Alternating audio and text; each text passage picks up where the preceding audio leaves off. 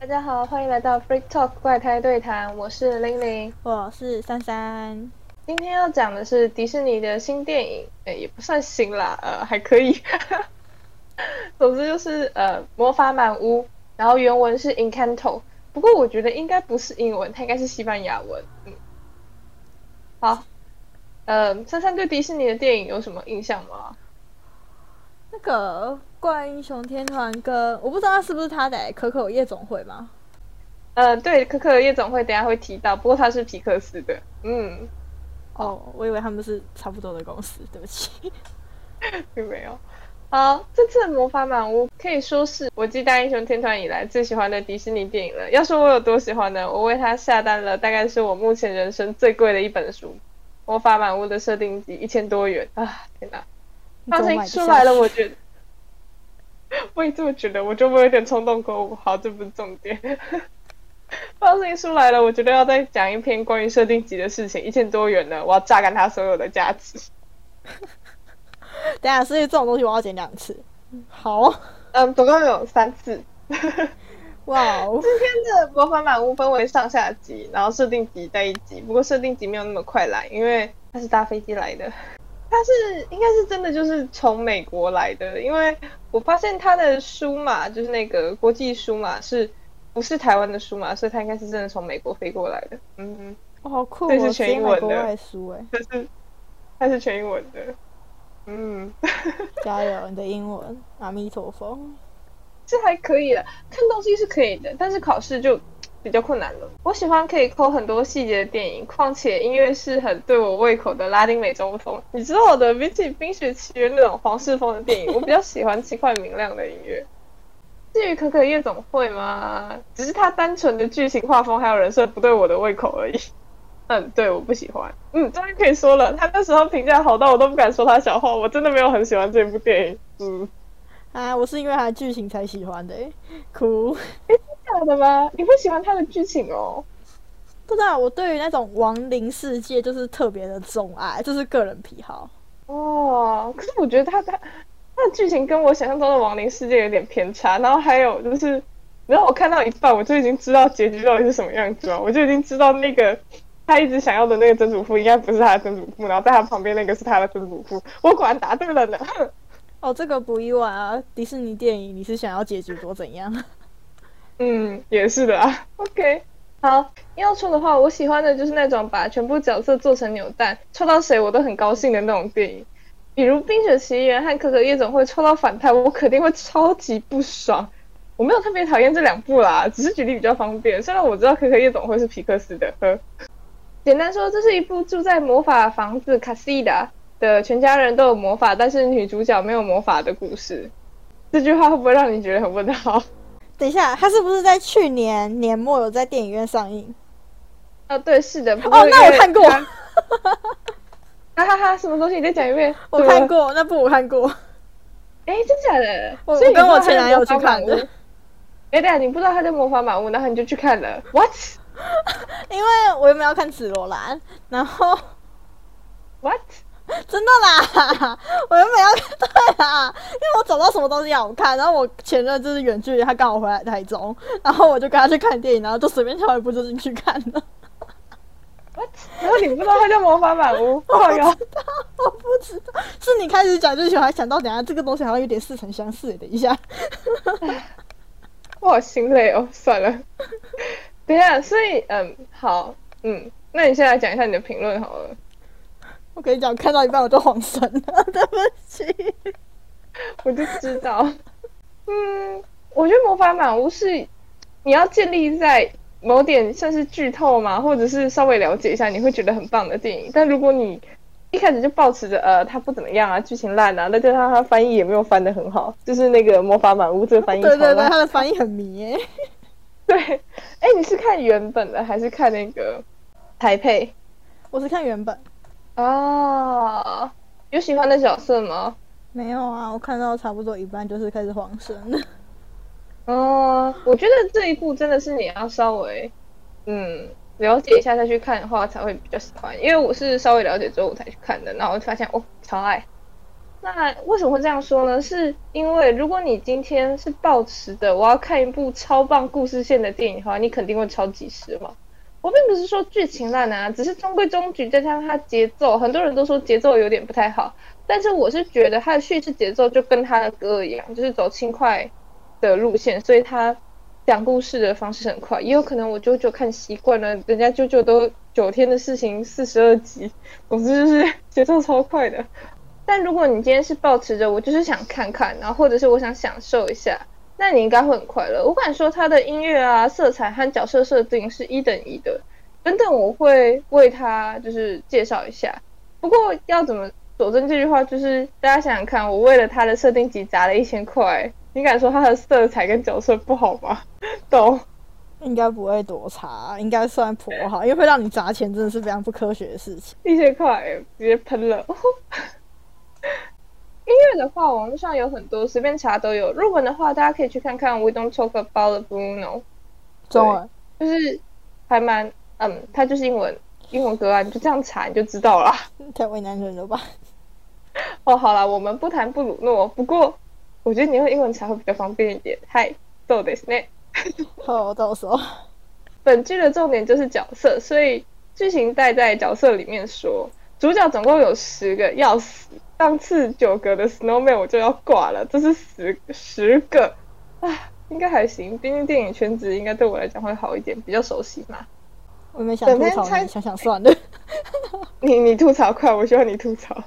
没有，你上次九个已经写的要死，我觉得十个也不会好到哪里去。就算是你熟悉的部分，也不会多好。我也不知道哎，好吧。本片拆成上下两集，这集介绍。三个角色好了，因为我不知道我会录多久，先保守估计先三个啊，有时间我们就做四个，然后下集就是时间 N 个，OK？OK，没问题。两位人气男角，舅舅布鲁诺在这一集，下一集是卡米洛，嗯，就是另外一个，就是那个米拉贝的表哥，对我放在下一集。我知道大家一定超讨厌我这样切，我也觉得这手段超烂，但没办法，我需要下集的观看率保证。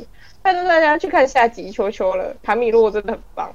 嗯，开始介绍角色，第一个介绍的就是本剧的女主角吗？不是，我先介绍奶奶。奶奶阿贝拉，嗯，这个是西班牙语，然后是奶奶的意思。不过她的本名好像叫 Elma，就是艾尔玛。嗯，不过我等下都会称她为奶奶，因为这两个我都不太会念。Yes。本电影的场景设定是在哥伦比亚，因此在跟各位补充一件事情是，提到哥伦比亚的文学著作，大家会想到什么呢？请珊珊回答。呃呃啊！说真的，我不知道，对不起。好，水喝完了，我们不为难珊珊。呵呵。嗯，哥伦比亚的文学著作，大家应该会想到《百年孤寂》是魔幻现实主义。我们之后有机会再介绍。只要知道这部有很多都是参考《百年孤寂》这一这一本书来做的，算是剧情吗？或者是想法？嗯，包括家人很多这件事情，没错，前面十人全部都是家人。三对《百年孤寂》有印象吗？我没有听过，哎，这是什么？我告诉你，你为什么会有印象，好不好？嗯，我之前有说我要来做《百年孤寂》的。名著简介，但是我一直没有买《百年孤寂》。哈，有趣的是，我一点印象都没有。好，睡啦，继续。我发现有个好处哎，我就不会催你搞什么，还没做什么，还没做，哎，爽到你。对啊，对啊。奶奶是这个家庭的大家长，虽然奶奶也没有能力。我刚不是说女主米拉贝没有能力嘛？但奶奶也没有。但是魔法小屋可西达可说是因她缘起。奶奶当时在战乱的时候，因为爷爷的死深受打击，然后不知道为什么那个蜡烛就突然有了能力，然后就突然凭空建了一座魔法小屋卡西达出来。但是当初看这一段的时候，有没有觉得哪里怪怪的？就是为什么蜡烛突然就有能力啊？那能力是从哪里来的啊之类的？迪士尼系列不就是本身自带能力吗？嗯，也是。不过它其实原本有稍微设定一下，其实是。呃，哥伦比亚他们那边一直相信土地是有能力的，所以，嗯，那一块算是魔法土地吧。然后他们他感受到了奶奶的召唤，所以就赋予了魔法小屋卡西达。所以其实并不是魔法小屋给了主角群们能力，而是那一块土地给了主角群们的能力。而且这也牵扯到后面一件很重要的事情，就是到底你的能力是什么？是谁来决定的呢？就是魔法为什么知道哦，你的能力是变出花来，你的能力是可以操控天气？这个我们后面会讲到。其实我在网络上看评价的时候，发现有很多人讨厌奶奶。的确，奶奶其实有点太能力至上了。珊珊会讨厌她吗？其实我印象中她是没有能力的，应该是我还没有对看到她有能力过。嗯，她没有能力，但是她有点太能力至上了，就是她希望就是，嗯，他们家人都能够就是完美的使用自己的能力，就是将能力尽善尽美嘛，大概是这种感觉。哦哦，我懂你的意思。对对对，所以也无形中的给家人带来很多压力，包括对米女主米拉贝，毕竟呃米拉贝尔就是没有能力嘛，所以她可能有点遭受到奶奶的冷眼，但是我是觉得还好啦。对于我来说，其实我蛮能够理解奶奶的想法，因为她的魔法，应该说整个家里的魔法都是突然之间就拥有的，你不觉得吗？就是很奇怪，也不知道为什么会拥有，反正你就是有了，对吧？我觉得还好，感觉就是对啊，就像我刚刚讲的，就是这类电影啊，就是那种自带技能，只是还没有觉醒的差别而已。嗯，反正就是他们后面有稍微就是能力魔法不见这件事情。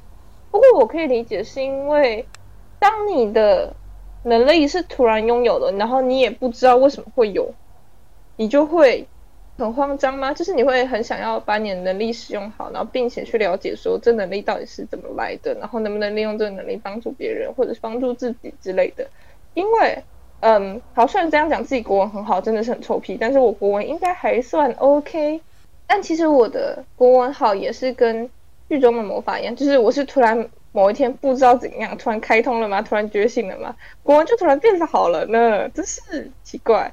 所以我其实也一直很担心我的国文会不会哪一天就不好了，而后来也真的发生我的国文突然哪一天就不好了的事情。啊，真的是可以真的。真的不是普通的沮丧，你知道吗？就是你本来就是得心应手的事情，就突然突然间得心应手，然后又突然间不得心应手了，真的是令人崩溃。可以理解，可以理解。所以其实我并没有很讨厌奶奶，而且我觉得她对女主米拉贝并不是很讨厌吗？我觉得他只是觉得他可以不用那么努力。对我觉得奶奶把很多的关心给了那些有能力的人，给女主米拉贝的关心倒是少了一点，但她其实也不是讨厌女主，就只是认为你可以不用那么努力嘛，就是你可以把东西放着，然后你去做你想做的事情，然后这些需要麻烦的事情就交给其他人来做就好了。但其实这是不对的，对啦，就是不管就是像教小孩一样啊，不管是他能够做得好或不好，都应该让他去尝试，大概是这种感觉。奶奶有不让他尝试吗？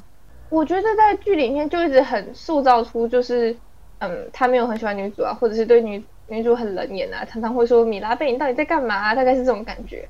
但我觉得就是，然后女主表现的太热心，然后奶奶又太冷，所以导致那个温差有点大，你知道吗？哦，懂懂懂。好，所以这就是我为奶奶平反的一个部分。再来就给大家补充一些有趣的事情，就是嗯，本片的十个角色其实都有代表物，奶奶也有，但是奶奶的代表物在电影里面比较明显的是蜡烛。我觉得另外一个代表奶奶小个性的地方是她的腰上的怀表有三个，就是你可以看得出来这个人是有点过分拘谨嘛，或者是很谨慎嘛，就是你想看，戴了三个怀表，哎，你就想象一下普通人手上戴了三个手表一样，能够理解吗？有必要吗？为什么？嗯，我觉得就是凸显出他是一个很谨慎的人吧，就是你会怕表不准，然后在以前你更没有东西可以去精准的对准时间，所以当你的码表，呃，不是码表，怀表，怀表有很多种，呃，我这边的这种是，呃，我有一个啦，我这边这种是它要一直去上那个发条，就是当发条比较没力的时候，那个怀表就会跑慢。但是当然也有就是蒸汽式啊，或者是电式的。但是我觉得在奶奶那个时代的怀表，应该跟我的一样是要上发发条的。但是发条的怀表如果时间不准的话，你也不知道，就是对你也不知道你怀表时间不准。所以奶奶戴了三个怀表，可以看得出来她是一个有点过分谨慎的人嘛，就跟娜美的那个航海仪是三个连在一起一样。对对对对对对对，能够理解吼。可以可以。我突然我居然用航海王来解释。那奶奶的差不多就到这里了，到时候有什么补充的会在最后再一起讲。嗯，接下来就来讲讲我们的女主米拉贝尔。其实我一开始真的感觉不出来女主米拉贝尔是十五岁的，但是知道她只有十五岁啊。当然不知道啊，看起来不像啊。我也觉得看起来不像，她感觉年纪再更大一点，抱歉。但我并不讨厌女主米拉贝尔，嗯。因为我觉得他个性真的不错。如果是我这样子冷眼相待啊，或者是做什么都不顺利的话，我大概会很想死吧。但其实米拉贝尔也并不是那么一无是处。嗯，我觉得人是没有一无是处的啦。我只是用字遣词，you know？嗯，好。呃，就是呃，米拉贝尔其实制作者赋给他们一个小小的比较特别的能力，除了就是有爱心啊之类的那一些迪士尼公主很常有的个人特质之外，米拉贝尔的衣服啊是他自己做的。就上面刺绣啊，包含你看到的肩膀上的蝴蝶结，然后裙摆上的花，全部都是米拉贝尔自己做的。我觉得这能力已经比很多魔法还来的厉害了，好不好？大三认同吗？手作能力，我觉得蛮认同的。像我这种就是手作能力就是零，对零。嗯，而且还有一件我还蛮喜欢这一次的服化道的事情是，米拉贝尔的裙子是三百六十度。就是它摊开来会是一个圆，所以导致他们在跳舞啊，或者是做什么动作的时候，裙摆都飘得非常漂亮。不管是米拉贝尔还是其他的女性角色，她们的裙子基本上都是三百六十度的裙子，厉害。嗯，那种不能用魔法做吗？那种不能用魔法做的吗？呃，我觉得它不是魔法啦，它就是那个哥伦比亚的传统服饰，就是蛮漂亮的。除此之外，米拉贝尔的裙子上啊的那些装饰，就是。虽然说在电影里面你看不太出来那些装饰到底是什么，但其实那些装饰就是所有主角群的代表物。没错，厉害吼！那我们来讲一下米拉贝尔为什么没有能力。我想这应该是大家都很好奇的。但最后米拉贝尔又好像有了能力，这到底是怎么一回事呢？就是我认为啊，能力是什么这件事情攸关到你想要什么能力。没错，奶奶当初想要一个家，所以土地就给她一个魔法小屋卡西达。后面会介绍的，呃，米拉贝尔的妈妈以及她的姑姑姨妈，嗯，我们叫姨妈好了。米拉贝尔的妈妈以及米拉贝尔的小姨，分别是治愈能力跟操控天气的能力，这是对应到他们小时候应该是战乱，所以要有好的天气，就是顺风顺水啊的天气，才有办法种出食物。所以这是为什么他的小姨能够操控天气。呃，米拉贝尔的妈妈能力是治愈，也就是因为就是战乱嘛，所以需要能够快速的吗？或者是希望你能够治好，就是保持健康。所以这就是为什么米拉贝尔的妈妈是治愈能力。对，后面也会每一个角色在介绍能力的时候，我也会解释说为什么他们得到这个能力，就是放在后面的小彩蛋，大家可以自己看。OK，那米拉贝尔之所以没有呢，是因为那个时候对于米拉贝尔来说，他已经认为就是他们家已经很完美了，就是不需要再有什么。特别的事情就是维持原状就很好了，所以我认为米拉贝尔的能力其实是维持原状。那维持原状那个能力就很妙了，如果没有破坏，哪来的知道你有没有维持原状呢？对吧？所以这就是为什么电影最后米拉贝尔摸了那个门把，然后魔法小屋就恢复了魔法呢？大家也就都拥有魔法了，就是因为米拉贝尔的能力就是维持他美好的家庭，大概是这样子，能够理解吗？哦，安逸的部分。对对对对对，就是保持原样，保持原样很重要哎，就是不要因为紧张或怎样怎样而失常，就是一件很重要的事情。如果还是不能理解的话，大家可以去看一下《排球少年》里面的北星界，大概就可以理解了。那我们接下来就来跳到本次的重要角色，大家都喜欢的布鲁诺舅舅，噔噔噔噔噔。我怀疑大家应该对布鲁诺舅舅没有什么印象，对不对？你怎么知道？因为他是很后面出现的角色，但他其实还蛮有魅力的，至少我还蛮喜欢看，蛮喜欢他，看起来就是软萌一推倒。原来是这样吗？他本来在前面的塑造就是我刚前面有提到一首歌，就是 We Don't Talk About Bruno，Bruno 就是在讲这个位布鲁诺舅舅。嗯，他是的能力是预言未来，然后代表物事沙漏，就是象征着时间的流逝，大概这样。简单来讲，就是个预言家跟先知啦。因为他的预言的能力啊，并不全然都是好的，大部分都是坏的。但也不是坏的，就是看怎么解释。只是大家都很容易往不好的方向解释。举个例子来说，我现在假设我是预言家，百发百中，绝对准的那种。然后我跟珊珊讲说，你明天心脏会停止跳动，你会怎么解释这句话？我明天会死。对，大家都会想说你明天会死，但其实我只是告诉你，你明天心脏会停止跳动，但我并没有说你后来会不会因为心跳复苏术啊，或者是什么 CPR 之类的跳动又回来了，只是大家都会以为就是哦，我明天就会死，对吧？对，就是因为这种讲法，应该说也不能怪他啦，毕竟我觉得先知就是这样，就跟签诗是一样的道理，大家去庙里抽签不是都不太懂诗到底在写什么，所以。大家对他能力一直都是很负面的，就是他只会带来不好的消息。但其实只是因为大家不能理解嘛，或者是大家都往坏的方向去解释。还有另外一点是在本剧里面布鲁诺舅舅提到的，大家永远会对自己的未来不满意，就是不会有人对自己的未来是满意的啦。所以这就是为什么在前面布鲁诺舅舅感觉就很像伏地魔一般，就是大家都说哦不可以提到他的名字啊，然后他是坏蛋啊，然后。很恐怖啊，然后眼睛的光是绿色的啊。虽然说他只有在做魔法的时候眼睛的光才会是绿色的，但大家都把他塑造的很恐怖的样子，有够可怜。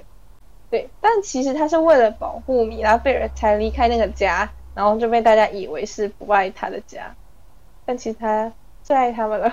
嗯，讲到布鲁诺跟米拉贝尔的关系，其实我想提到一件事情，但我不知道现在讲还是后面讲比较好。但这件事情真的真的真的真的很有趣。好，嗯，这些有趣的事情，大家先记在心里。这是关于米拉贝尔跟布鲁诺关系。那我先来讲一下电影里面听到他们两个的关系。刚刚前面提到布鲁诺离开家是因为米拉贝尔，对不对？因为米拉贝尔在五岁的时候，呃，这部戏里面所有角色获得能力都在五岁的时候，那他们只要他触碰自己的门把，然后里面的房间就会变成不同的样子，变成属于自己能力的适合的样子，然后门也会变得十分的漂亮，非常的漂亮。大家可以去看那个视觉海报。真的很好看，我也想要一扇那样的门，对，bling bling 的，然后就是自己的图案跟轮廓嘛，然后会写在上面。米拉贝尔在那个时候并没有得到那个能力，他的门就这样凭空消失了，不知道为什么。然后奶奶因为这件事情就很担心嘛，他就请布鲁诺舅舅帮他做一个预言，就是看一下未来发生什么事情。然后布鲁诺舅舅就发现米拉贝尔可能会造成房子的崩坏。其实那个石板啊，就是你知道舅舅做预言会有石板，嗯，那个石板啊，其实跟以前小时候玩的那种，就是在不同的光反射底下会看到不一样的东西的那种亮亮卡是一样的，就是不同的面相看起来，米拉贝尔后面的那座房子有时候是裂的，但是有时候又是好的，就是象征的，不管是裂还是好，这件事情都会因米拉贝尔呃有所改变。哦，所以一开始他们是曲解成会造成破坏，对的，但其实是。修复，就像我刚才说的，没有破坏弹劾的修复呢。好，既然都讲到了关于魔法跟房子的部分，我们就来讲解一下本剧的服化道。对，没错，就是那个神奇的房子。呃，每个人都会有一个属于自己的房间，然后门是对应自己的能力而刻上去自己的样子。大家在门上面的样子都不太一样，但是只有两个人在门上眼睛是张开的，分别是布鲁诺舅舅跟我后面会提到的。多洛斯，不过我觉得多洛斯的翻译真的是超级难翻的，因为它的原文是 Dolores。就只有这两个人的眼睛是张开的，是因为他们的能力的关系。因为那是全知全能的能力，所以眼睛才会张开。因为多洛斯的能力是听到，就是不管多远他都听得到，大概是那种感觉。而布鲁诺的能力是看到未来，所以他们的能力是全知全能的，然后也有点类似被知识诅咒的人的那种感觉，是。他们是受到自己能力而困扰的人，所以他们眼睛才是张开的。眼睛张开这句话，Open your eyes，在本故事里面有很大的篇幅，就是它其实代表着，就是你要张开眼睛用心看，你才会看到事情的本质，就跟小王子的里面的狐狸讲的话一样。但对，就像我说的，就是你的能力也会取决到你能看到什么东西。对，好。关于房子的内部，应该说房间，就是每个人的房间是不一样的。呃，喜爱动物的话，那他房间就有点类似亚马逊雨林。但为什么布鲁诺舅舅的房间是超多的楼梯，甚至里面电影还称之为布鲁诺塔？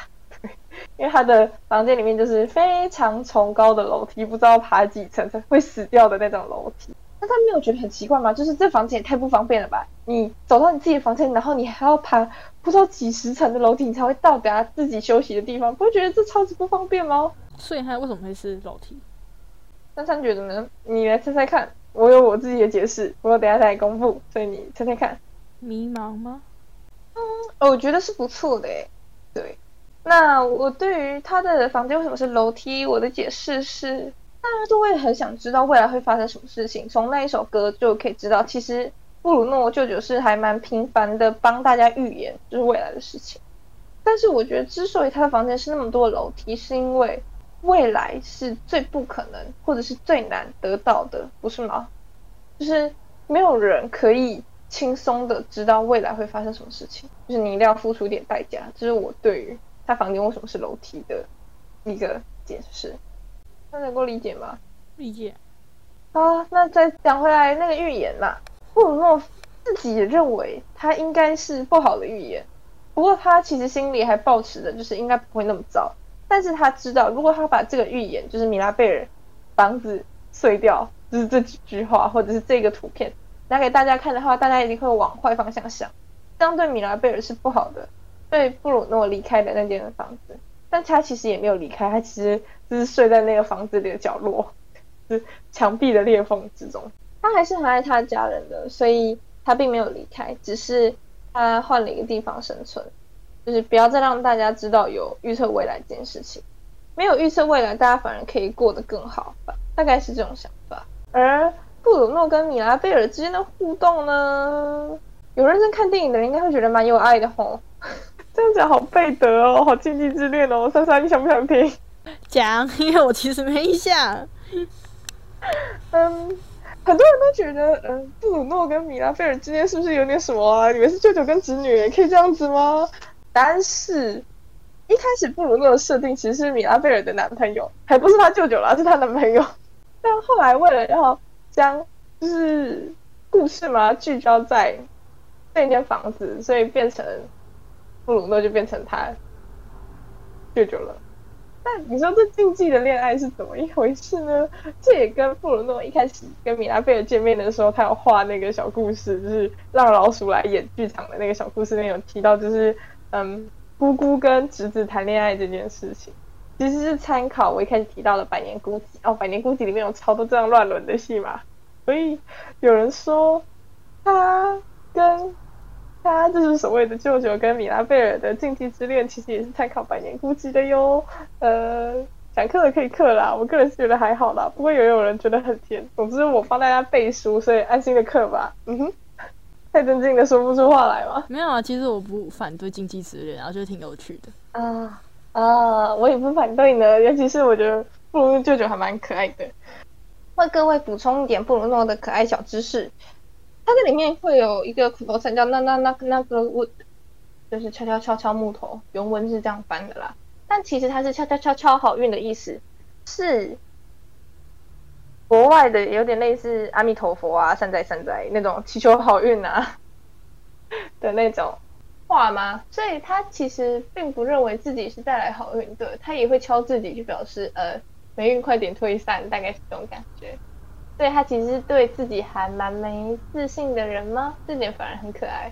嗯，关于他的能力为什么是预测未来，其实就展现在于他对于自己很不自信。有人分析他在里面的动作很多，是因为，呃，就是对自己很没自信的人，反而没有办法单靠言语就说服别人。他们会加一些自己慌乱的小动作啊，或者是动作很大，以及。他在里面会一直抓着小老鼠，是因为他很不安，就跟小孩子会抱娃娃，大概是这种感觉，所以他就一直抓着小老鼠，对，就是可爱的小老鼠，他就一直带着他们。因为他很不安，所以他的能力预测未来，反正就是带给人家安定的那种能力。本意是这样子啦，不过大家都曲解了，所以我也不知道这到底是不是好能力还是不好的。透过刚刚以上的介绍啊，好像没有让珊珊感受到布鲁诺舅舅的萌点，对不对？对啊，我觉得就是没有踩中我的点。